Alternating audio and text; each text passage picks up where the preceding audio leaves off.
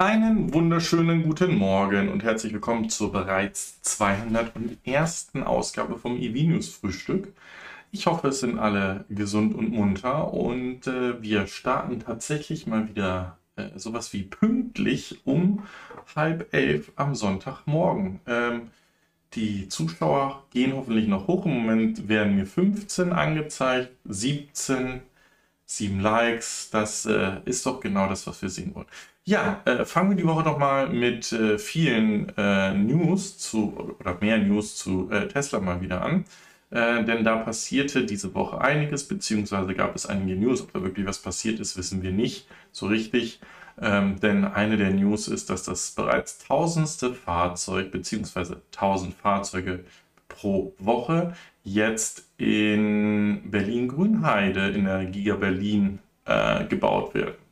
Dazu gibt es gleich dann aber noch weitere News, ähm, die wir zu dem gegebenen Zeitpunkt bringen, denn dort und in einem anderen Werk plant man etwas. Ja, ähm, auch etwas, was in Berlin und in China gerade passiert, ist äh, irgendwie nicht ganz so erfreulich, beziehungsweise wir kennen dieses Thema schon. Und ähm, das ist diese Woche oder Mitte dieser Woche in Berlin von dem Sicherheitschef der Polizei dort ähm, losgetreten worden. Der hat nämlich mh, hm, Bedenken und möchte eigentlich oder wollte eigentlich, da gibt es nämlich auch schon eine Entwicklung zu, dass Tesla-Fahrzeuge in der Nähe von Polizeistationen in Berlin nicht mh, hm, filmen können oder dürfen oder dieser Selfie-Mode dort aus ist. Ähm, zumindest in Berlin ist das wohl ähm, dieses Bedenken ausgeräumt worden und äh, wird auch nicht weiter verfolgt. In China geht es allerdings äh, einen Schritt weiter und ähm, das Interessante ist, dass man hier Angst vor Spionage hat. Ähm, in China hat das wohl gerade mit der, nennen wir das mal, Marschausrichtung für die nächsten Wahlen von Xi Jinping, dem äh, Präsidenten von China zu tun. Ähm, und jetzt überlegen wir uns mal, ist wirklich das Fahrzeug oder ein Tesla oder ein, ein Auto an sich wirklich eine, eine Gefahr für Spionage, wenn doch irgendwie jedes Gerät, jedes Smartphone, ähm, teilweise Brillen, also ich war ja letzte Woche oder zumindest die Woche davor in den USA und bin dann gestrandet auf dem Weg zurück ähm, dort wird zum Beispiel bei Raven ganz krass eine Raven mit integrierter ähm, Videokamera für Meta, also für Facebook, beworben. Und ich glaube, äh, uns fallen allen irgendwie tausend weitere Geräte ein, die wahrscheinlich in genau der gleichen oder besseren Qualität filmen und spionieren könnten, wie das die Tesla-Fahrzeuge oder eben auch andere Fahrzeuge können, die nämlich das Kamerasystem für das autonome Fahren brauchen. Daher in Deutschland ist man diesen Schritt weiter, dass man da jetzt erst einmal die Bedenken ausgeräumt hat. In China geht das Thema aber wohl weiter. Kommen wir zu ähm, etwas, was, äh, was ich sehr interessant finde, weil das eigentlich so für so ein, so ein Thema Passion in der Familie für einen Arbeitgeber auch ist. Der, oder anders, die Frau des äh, Tesla Chefdesigners, also der dafür zuständig ist, das Interieur der Fahrzeuge ähm, zu entwickeln. Dessen Frau hat jetzt eine ähm, ja, Linie rausgebracht, wo man für alle weiteren Fahrzeuge, ähm, wie soll ich das sagen, Custom oder, oder anderes Interieurs bestellen kann. So, wer ist diese Frau? Und wer ist dieser Designer? Genau, der Designer ist unser Franz von Holzhausen und dessen Frau bringt jetzt diese Linien, äh, also das Interieurdesign über Unplugged Performance raus. Unplugged Performance kennen wir spätestens seit den ersten Bodykits, die ähm, ja erst beim Model S rauskamen, also wo man das sozusagen leicht angefangen hat, Ersatzteile äh, zu bauen, weil die Ersatzteilknappheit oder äh, die Wartezeit bei Tesla extrem groß war. Und dann aus der Tätigkeit, die sie rund um das Model 3 gemacht haben, wo es dann wirkliche äh, Body Kits auch gab, also die einen äh, sportlicheren Eindruck hatten. Und auch Unplugged äh, Performance hat ein ähm, eigenes Track-Fahrzeug ähm, auf Basis eines Model 3 Performance gebaut, mit dem sie den bekannten Laguna Race Circuit äh, gefahren sind und dort den ein oder anderen Rekord aufgestellt haben. Genau.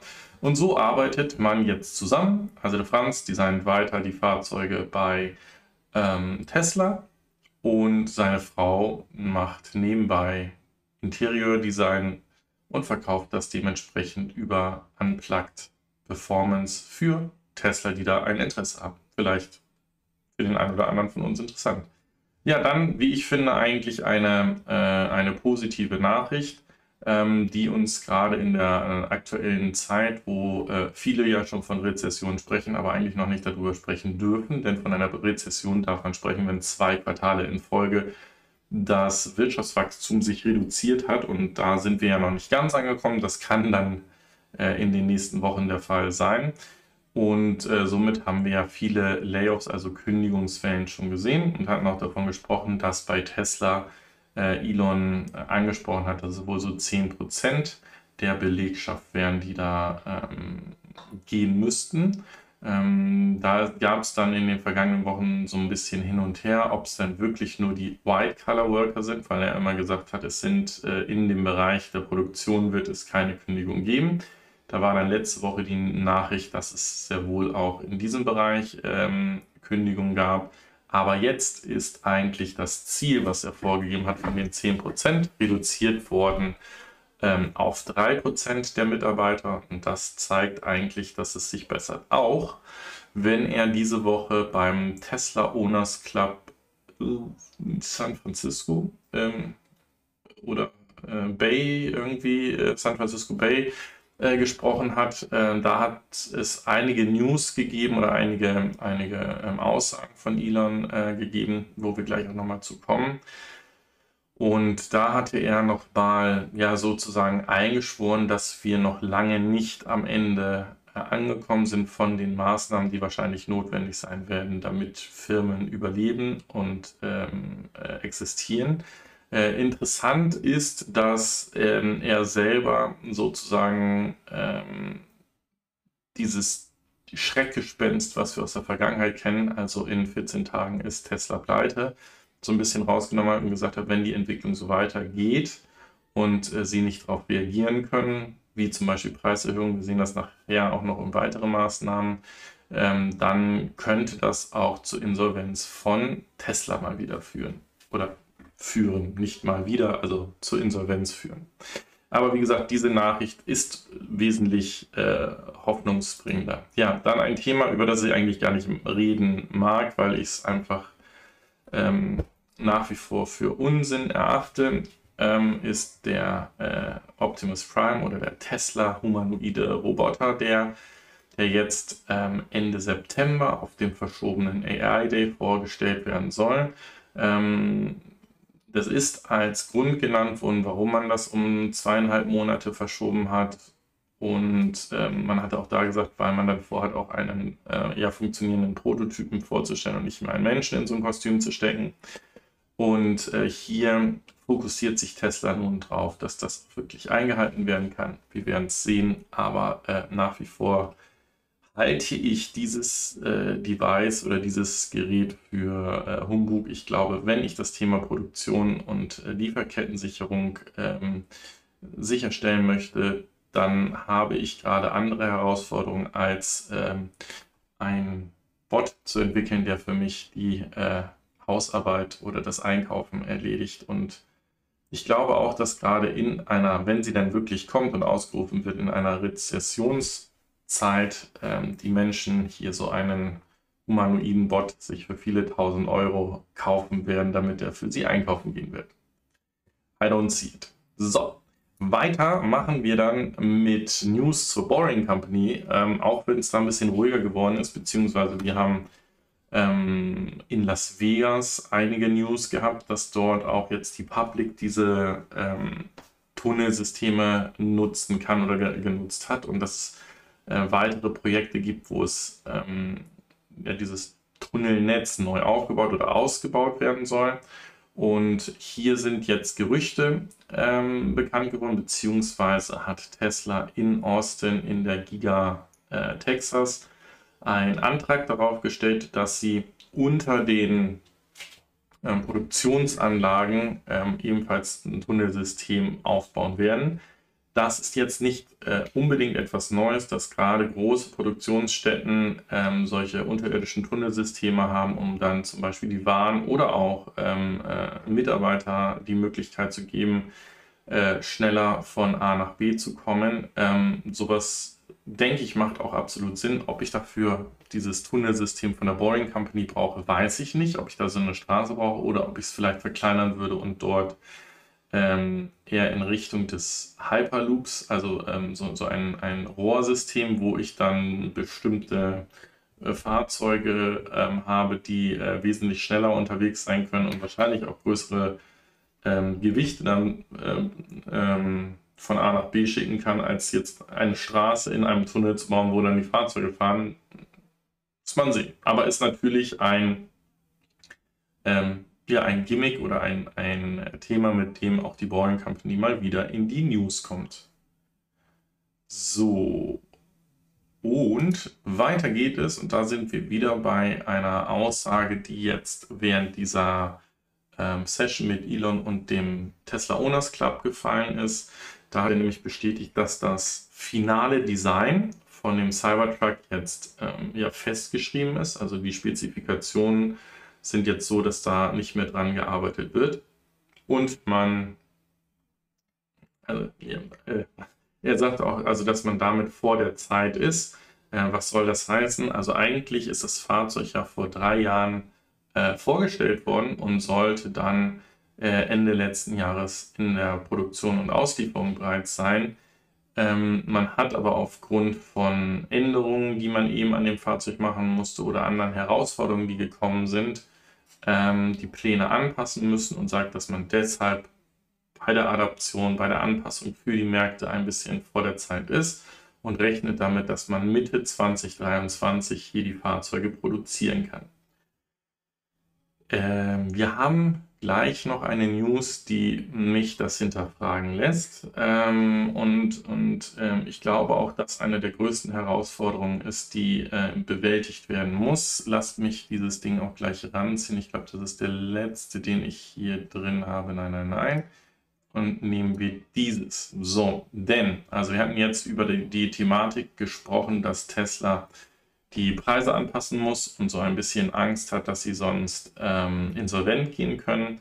Ähm, es sind jetzt äh, die Verfügbarkeiten von den Model Ys erweitert worden und die Preise ja, eigentlich signifikant erhöht wurden. Und was rede ich da jetzt eigentlich ähm, davon, dass sie eine Anpassung sind? Also sowohl in Shanghai als auch in Berlin und in Austin überlegt man gerade, oder überlegt Tesla nicht man, dass man hier auf die herkömmliche Produktionsweise zurückgreifen möchte, um halt die Model Ys und 3s produzieren zu können äh, oder weiter zu produzieren. Ähm, und man bei dem Thema der Megacasting-Maschine so ein bisschen ähm, ja, Entwicklungszeit noch braucht oder dass das besser verproben möchte, dass das noch besser wird.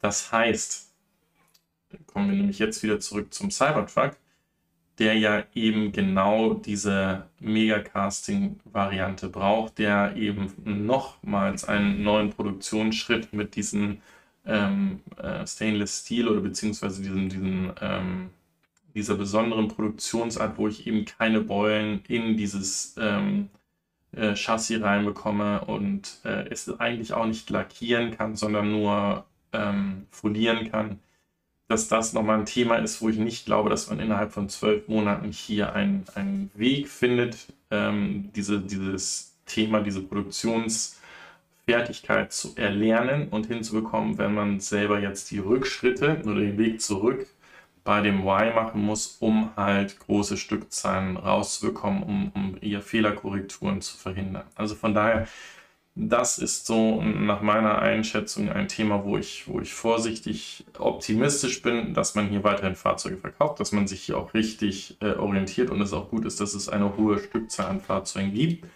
Denn wenn ihr sonst irgendwie gerade versucht, ein EV zu kaufen und äh, äh ich glaube bei Nextmove war auch genau diese Thematik drin, dann haben oder werden irgendwie alle Hersteller gerade extrem die Preise anziehen um ähm, auch hier die hochpreisigen Fahrzeuge an den Markt zu bringen und es eigentlich schwerer und schwerer oder eben teurer wird, äh, gerade auf ein EV umzusteigen. Und der Stefan meint aber trotzdem, man möge dennoch mal den einen Zettel und einen spitzen Bleistift rausholen und überlegen, was man denn bei einem vielleicht gebrauchten Verbrenner heute an Kosten hat, ob das nicht doch auch selbst mit diesen Preiserhöhungen noch günstiger ist, hier auf ein EV umzusteigen, aber diese fantastischen ähm, oder sogar irrationalen Preise, die wir im Leasing teilweise gesehen haben, wo man beim, bei den Drilling von VW sogar äh, positiv rauskam oder diese Ideen, wo man um die 40.000 Euro ein Model 3 äh, Standard Range, Standard Range Plus bekommen hat, die sind vorbei. Ich meine, in Deutschland ist so der Einstieg in die Tesla-Welt bei Model 3 im Moment so knapp unter 60.000 Euro. Ähm, und das ist sicherlich etwas, was, was für viele ein, ein zu hoher Sprung ist in, in die Elektromobilität und wir da einfach wahrscheinlich noch ein bisschen Zeit abwarten müssen. Ja, wir werden sehen, wie es da weitergeht. So. Und auch dies ist ein Thema, was ich ähm, eigentlich nicht erwartet hätte. Äh, Elon hat auch ähm, bei diesem Meeting bekannt gegeben, dass sie am Überlegen sind, ob sie nicht ähm, Counter-Media-Bios machen. Also das heißt, dass sie auf diese Annoncen, die sowohl in Print als auch in TV und Online-Medien, ähm, die vielleicht in die falsche Richtung gehen oder, oder auch Unwahrheiten erzählen, also selbst wenn ihr in Deutschland teilweise Berichte lest, dann, dann sind die irgendwie immer noch mit äh, dieser Schweden-Studie, ähm, die ja falsch ist, äh, berechnet. Dann wird immer davon ausgegangen, dass der CO2-Rucksack zu riesig ist. Und da möchte man jetzt ähm, oder ist man am Überlegen, hier ein ähm, eigenes Team aufzubauen, was eben dagegen arbeitet und solche Dinge richtigstellt. Warum finde ich das so bemerkenswert oder ähm, ein Strategiewandel? Weil ja Elon eigentlich ähm, der PA-Berater von Tesla himself ist und alle anderen oder diesen Bereich nicht aufgebaut oder alle anderen, die in dem Bereich Marketing und so weiter gewesen sind, rausgeschmissen haben, gesagt haben, das brauche ich eigentlich im Unternehmen nicht. Äh, das ist definitiv dann ein, ein Sinneswandel oder ein, ein Strategiewandel, den, den man da sieht. So, und nun kommen wir zu etwas, ja, was wir leider bei uns in Europa ja nach wie vor nicht haben. Wir sehen das allerdings in den USA nach wie vor oder eben auch in Australien, wo ähm, Hersteller von Solaranlagen, ähm, Wechselrichtern oder Batteriesystemen die Möglichkeit eines sogenannten virtuellen ähm, Powerplants anbieten. Und äh, so möchte Tesla diesen Service, den sie in den USA auch anbieten, diesen weiter ausbauen, um, um hier den ähm, einerseits die Akzeptanz oder beziehungsweise andererseits die, ähm, ähm, ja, die Attraktivität einer Powerwall und eines, eines ähm, PV-Systems für die Kunden interessanter zu machen, um damit dann auch äh, Blackouts oder äh, Brownouts ähm, zu verhindern. Also das ist eben genau das, wenn ähm, dort, wo sehr hohe Energie konsumiert wird, also zum Beispiel mit ähm, EVs, die geladen werden, mit Klimaanlagen, die ähm, dann sehr, sehr hohe ähm, Anforderungen an das Stromnetz stellen, dass man das eben mit dem Strom, der in solchen Batteriesystemen gespeichert ist, das ausgleicht und hier sozusagen dann ja ein virtuelles Netz von vielen Häusern. Hier seht ihr das im Beispiel. Zum Beispiel sind 269 Häuser in dieser ähm, Flotte mit drin oder in diesem virtuellen Powerplant mit drin. Ich sehe, was da gerade produziert wird. Was bringt meine ähm, PV-Anlage gerade oder mein Powerwall gerade mit in dieses System? Beziehe ich es, also bin ich ein Contributor, der etwas reingibt oder beziehe ich etwas daraus? Ähm, das sind alles eigentlich Dinge, die dazu helfen, auch so ein bisschen besser den ähm, Verlauf und die Nutzung von Strom zu verstehen. Ist aber eben etwas, was gerade bei uns in Deutschland extrem durch die Stromkonzerne ausgebremst wird, die das natürlich nicht wollen. Erstens, dass ich meinen Stromverbrauch verstehe ähm, und eventuell darauf reagieren kann und zum anderen, die sich natürlich nicht dieses Geschäft nehmen lassen möchten, eben selbst diejenigen zu sein, die mit ihren Kraftwerken, gerade Gaskraftwerken, diese Spitzen auszugleichen und äh, selber die, das Geld zu verdienen und eben nicht attraktiver für äh, ja, Batteriesysteme zu werden. Interessante Side Note, äh, da habe ich letzte Woche drüber gelesen, ähm, dass Toyota wohl ein ähm, Powerwall-ähnliches System vorgestellt hat und damit auch gleich Tesla angreift, beziehungsweise immer in den Vergleich mit der Tesla Powerwall gegangen ist und natürlich deren System, was jetzt einige Jahre oder wahrscheinlich sogar ein Jahrzehnt äh, neuer äh, ist äh, als das vorgestellte Powerwall-System, ähm, sie sich da auch als der Market Leader oder beziehungsweise von den Features der Feature Leader äh, sehen. Äh, ich bin mal gespannt, ob das äh, auch wirklich ist, denn äh, wir haben gleich noch News von äh, Toyota, die zumindest für mich so ein Thema, wo ich ähm, immer dran gedacht habe, dass Tesla der Abs äh, Tesla, dass Toyota der absolute ähm, Qualitätsfanatiker ist und nur Fahrzeuge, die perfekt sind, ausliefern, sehen wir gleich noch etwas zu. So, Kommen wir zur letzten Tesla-News für diese Woche. Ich sagte ja auch, dass hier ähm, die Giga Shanghai, dass es da News gibt, dass die umgebaut werden soll. Ähm, wir haben das angesprochen, dass nach dem Lockdown man hier auch weiterhin plant, für den internationalen Markt Fahrzeuge oder möglichst viele Fahrzeuge zu bauen. Und somit wird hier geplant, die ähm, Output-Kapazitäten auf bis zu 21.000 Fahrzeuge pro Woche zu erhöhen. Das ist dann 21 Mal so hoch wie der Output, der aktuell aus Berlin rauskommt. Ähm, schauen wir mal, wie äh, schnell auch das in Berlin hochgefahren werden kann und dass wir dort mehr sehen. So, damit sind wir am Ende vom Tesla-Blog und äh, an dieser Stelle bedanken wir uns bei den Koffein-Supportern, den Kanalmitgliedern, ähm, wie Stefanie Barser, den Raimund Stapelfeld, Thomas Havlik, Soul Electric Fan, Kurt Hafner, Oster, Joe Vendura, dem Ralf Mochulla, dem Patrick Brauer, Olaf Landvermann, Karl Seiber, Jürgen Hoffmann und Hof Gerken. Vielen, vielen Dank an dieser Stelle. Äh, für, für alle die, die auch äh, den Kanal mit unterstützen wollen, einfach auf den Join-Button klicken und äh, mit einem kleinen monatlichen Beitrag seid ihr dann dabei. Ja, einen kleinen monatlichen Beitrag bzw. einen großen Beitrag plant hier BASF in Brandenburg äh, zu setzen. Die bauen dort nämlich das erste Batterierecyclingwerk, mit dem sie sozusagen die ähm, Metalle, die beim, ähm, bei der Batterie genutzt werden, äh, recyceln möchten und zurück in den, äh, in den Ablauf oder in den Umlauf bringen wollen, wenn dieses Werk, was ungefähr 40 neue Arbeitsplätze auch in der Region sicherstellt, ähm, at scale läuft, also an, an der geplanten Produktion oder ähm, ähm, Recyclingkapazität, dann kann man hier bis zu 15.000 Tonnen Batteriematerial recyceln und das dann dementsprechend zurück in den ähm, Kreislauf der Batterien führen, was definitiv ein Markt wird oder beziehungsweise etwas sein wird, was wir mehr und mehr sehen werden, umso mehr Elektrofahrzeuge und batteriebetriebene ähm, Gefährte und, und Maschinen wir sehen werden. So, kommen wir zu Aptera. Ja, Aptera macht ähm, etwas ähnliches, wie ja im Ford F115 Lightning dabei ist die adaptieren den sogenannten Tesla Charge Connector oder wollen sie zumindest ähm, adaptieren. Das heißt, genau dieses Gerät, was ähm, wir bei den, bei den Tesla Model S der äh, ersten Stunde gesehen haben, also dieser modifizierte Typ 2 Stecker, dass der hier auch bei diesen Fahrzeugen zum Einsatz kommt.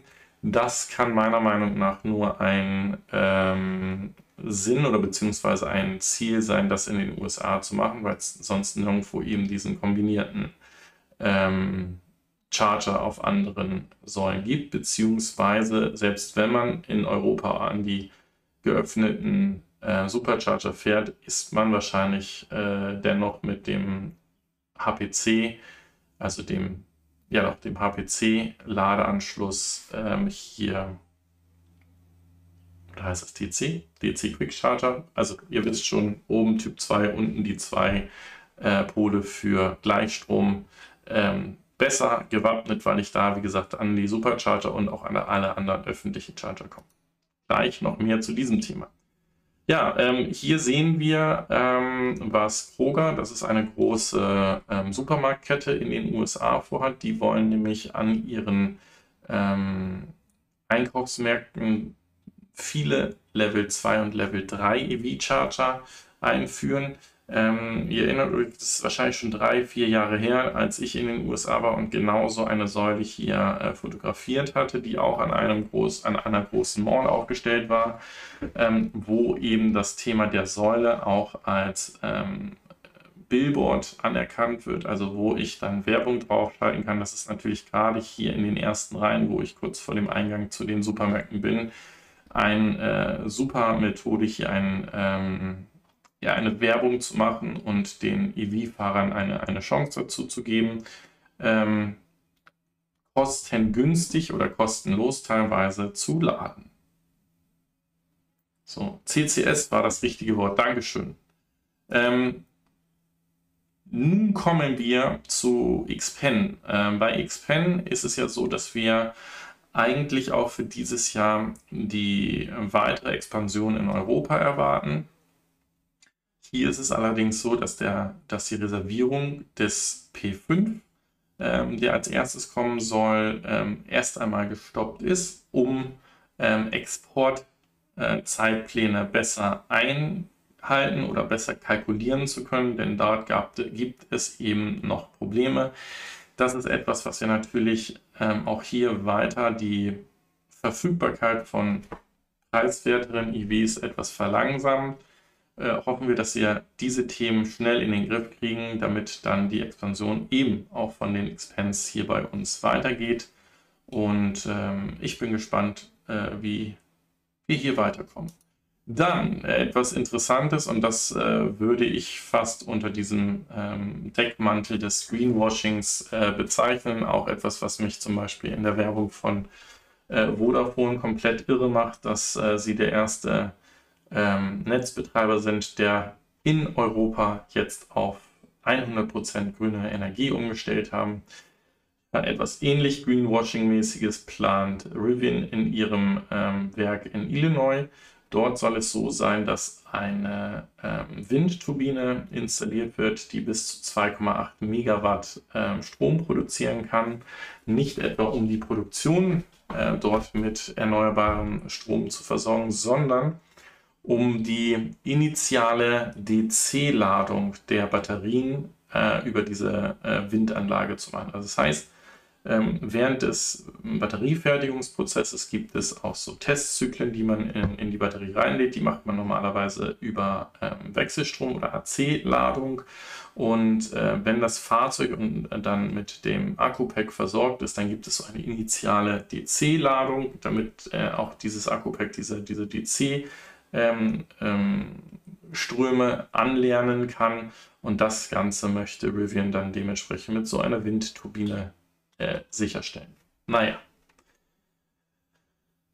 Kommen wir zu Enrich. Darüber haben wir auch gesprochen und das ist eine News, die ich ähm, erst in ein paar Jahren eigentlich erwartet hatte. Also Enrich, ihr seht das Fahrzeug hier, plant sogenannte autonom fahrende ähm, LKWs oder Trucks zu etablieren, die dann auch in einem sogenannten Pooling ähm, autonom auf den Strecken fahren. Also sozusagen wie ein Zug auf Schienen, nur eben auf Straßen und das Ganze ohne ähm, eine Person, die hier hinterm Lenker sein muss. Und ähm, diese sogenannten Pods, äh, wie ihr hier seht, die dann autonom dann ähm, von den Highways runterfahren und das ganze äh, Thema zu den Kunden dann autonom bringen.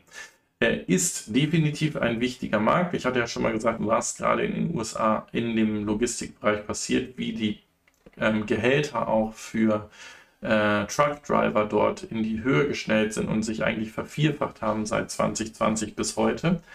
Ähm, und ähm, was ist jetzt äh, äh, verwunderlich? Also die NHTSA, also die National Highway Traffic Safety ähm, Authorization, also die auch äh, zum Beispiel das ähm, Tesla Autopilot-Programm, FSD-Programm, ähm, Unfälle mit PKWs äh, untersucht, haben hier sozusagen das äh, grüne Licht gegeben, eine Approval gegeben, dass auf äh, den US-Straßen jetzt diese autonomen Elektro-Trucks dann fahren können. Natürlich weiterhin dort Daten sammeln, aber ich damit einem ähm, ja, Produktionsstart oder beziehungsweise einem, einem öffentlichen Angebot hiermit immer näher komme. Und das ist schon etwas, was ich eben nicht erwartet hätte, dass das ähm, in diesem Bereich so schnell geht, weil wir das ja eigentlich die letzten Jahre wenig wirkliche Weiterentwicklung bei den PKWs gesehen haben. Ausgenommen jetzt mal bei Mercedes, die ja diese Level 4 Freigabe bekommen haben, also dass das Fahrzeug wirklich ähm, autonom fahren kann. Level 4 bedeutet, dass der Fahrer auch nicht mehr eingreifen muss. Ähm, und ähm, das ist, wie gesagt, seit vielen Jahren eigentlich ein, ein großer Schritt gewesen und diesen halte ich für noch größer. Dann haben wir auch gleich Mercedes-Benz, die mit ihrem äh, Vision EQ XX ähm, diese Woche einen neuen Rekord aufgestellt haben. Äh, mit einer Fahrt hin zu Silverstone haben sie es mit einer einzigen Ladung geschafft, 1202 Kilometer ähm, zu fahren. Nicht ganz so schnell, also die sind, ich glaube, so um die 80, 82 Stundenkilometer schnell gewesen. Ähm, ist sicherlich eine, eine ähm, Durchschnittsgeschwindigkeit, die man ähm, auch ähm, wahrscheinlich nicht sonst in, in Großbritannien groß über, überschreiten wird, wenn man dort fährt. Aber was ich da, wie gesagt, wichtig finde, ist diese extreme ähm, Aufholjagd, die hier Mercedes macht mit ihren Fahrzeugen, mit ihren Konzepten, mit den Konzepten, im, gerade im Sinne von, wie muss die Karosserie eigentlich sein, damit ich so ein äh, Hoch-Performance-Fahrzeug oder Ultra-Effizienz-Fahrzeug auf die Beine stellen kann was sicherlich uns auch so einen Blick in die Zukunft gibt, wie die Fahrzeuge, an die wir uns in der Zukunft gewöhnen müssen, aussehen werden. Wir sehen das hier bei dem IQXX und ich sagte das auch, man könnte sagen, das ist der große Bruder, die kleine Schwester oder wie auch immer vom äh, Lightyear 0, 1, wie auch immer es dann heißen wird, wenn es dann in der Produktion ist. Also einfach diese extrem langgezogene Tropfenform, die dann ähm, es ermöglicht, mit den heute verfügbaren Energiedichten in den Batterien und Zellen dann dennoch solche gigantischen Reichweiten hier aufzustellen.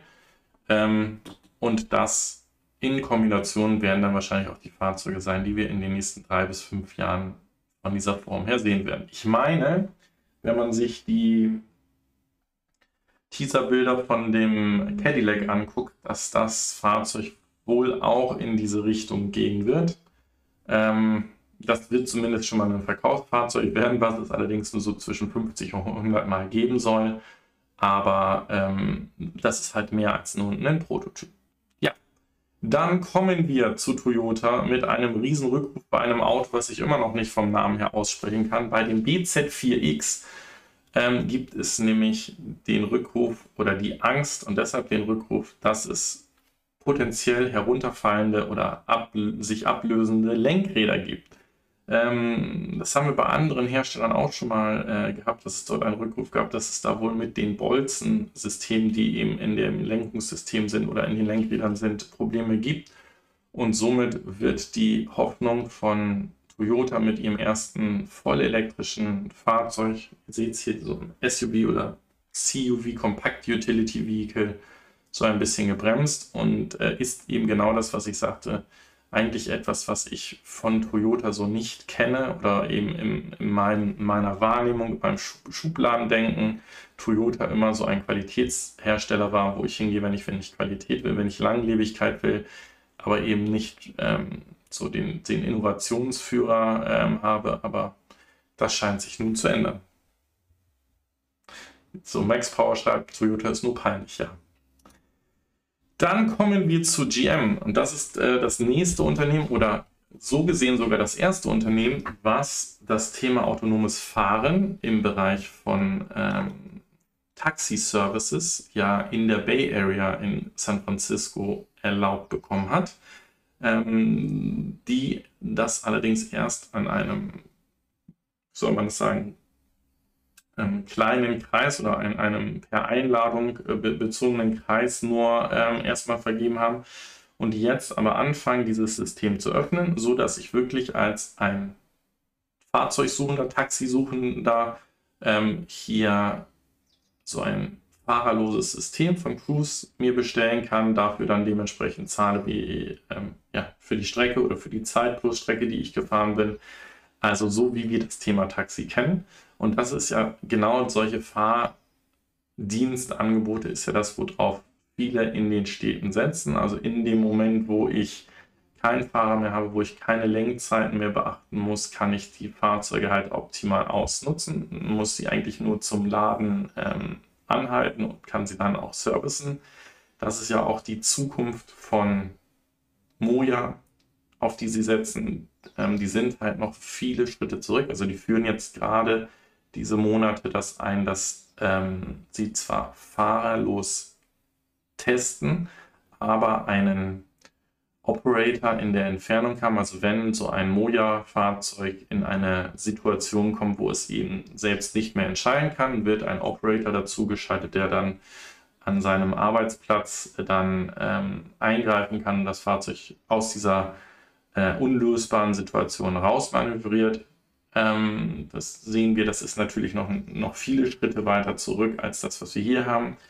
Und erst wenn Moja das im Griff hat, dass die Fahrzeuge autonom fahren, planen sie auch erst die weitere Expansion. Also es sollen nicht weitere Städte geben, wo Moja mit Fahrern ähm, den Dienst startet und ähm, wenn dann erst, wenn die Fahrzeuge voll autonom sind.